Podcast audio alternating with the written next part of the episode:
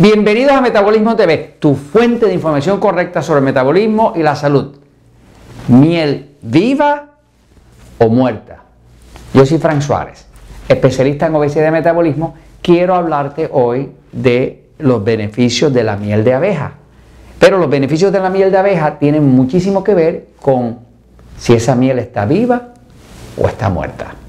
Eh, en el libro ah, de diabetes, en Diabetes sin Problemas, eh, en el capítulo que hablo de los endulzantes, de los endulzadores, del azúcar, de la stevia, de las cosas que un diabético puede utilizar para endulzar su café y demás, recomiendo la miel, porque la miel se ha visto que tiene unos beneficios muy eh, terapéuticos, muy buenos para el cuerpo. ¿no? Voy un momentito a la pizarra para explicarlo. Ahora, la miel ah, es una sustancia viva, viene de la colmena de las abejas eh, y es producto del polen. el cuerpo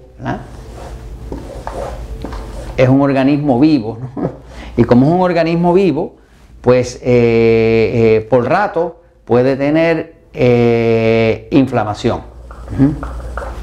Por rato puede tener una infección en la garganta. Por rato puede tener eh, problemas en el intestino.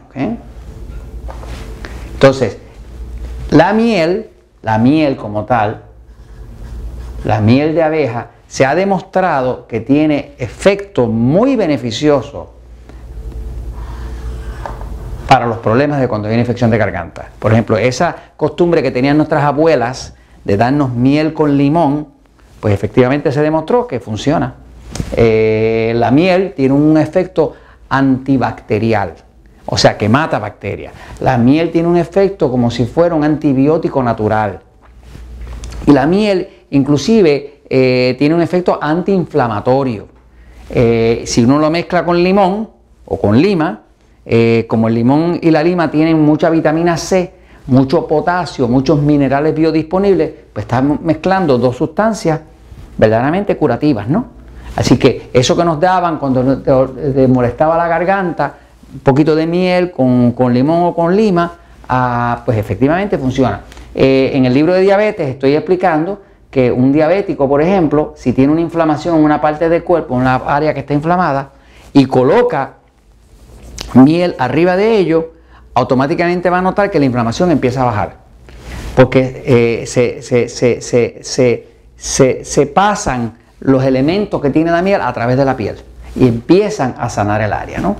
E inclusive se sabe que si una persona se da una quemadura en la cocina, cocinando algo, y se pone miel, automáticamente empieza a bajar el dolor.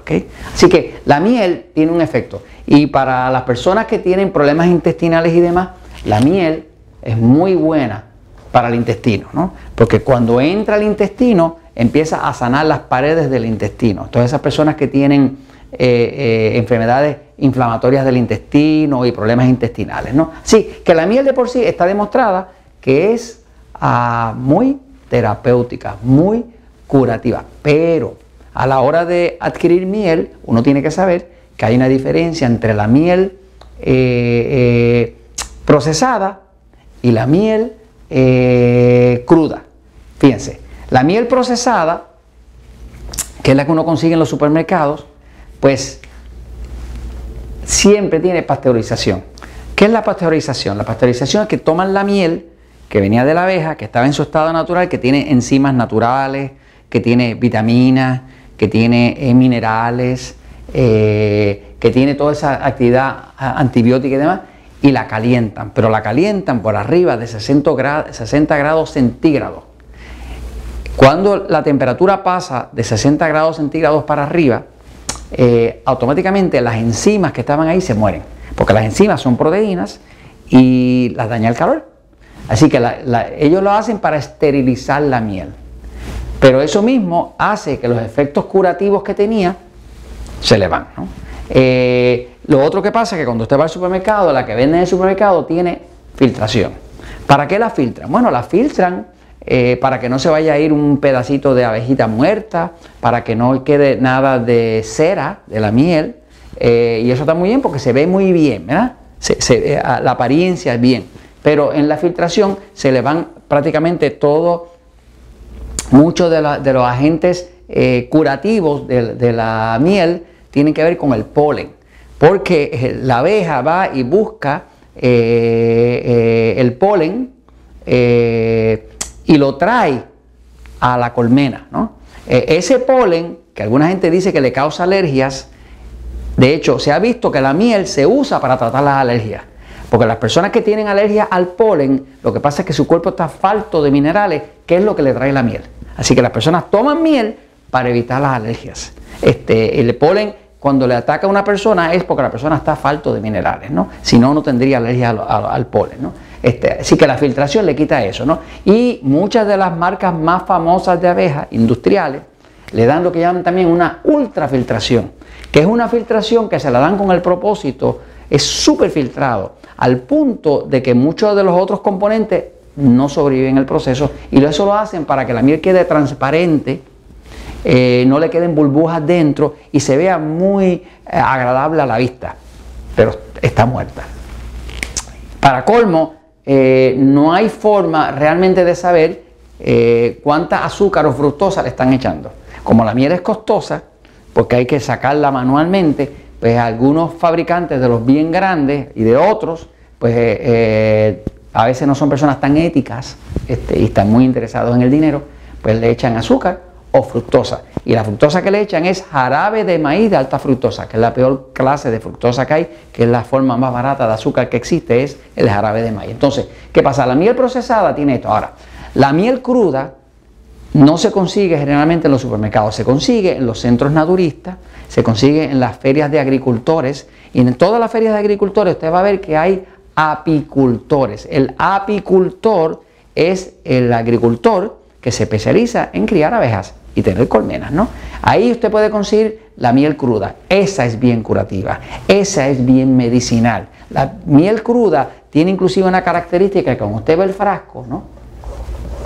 Usted va a ver que la, que, la miel se ve ahí, pero en el tope arriba de la miel va a ver que va a haber aquí arriba, va a ver usted cera.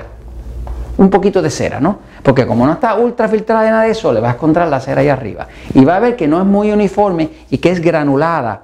Y es como bien cremosa, ¿no? No es tan líquida como esta miel procesada, ¿no? Esa miel eh, está viva. Esa miel está viva. Tiene 22 aminoácidos y 31 minerales. ¿eh?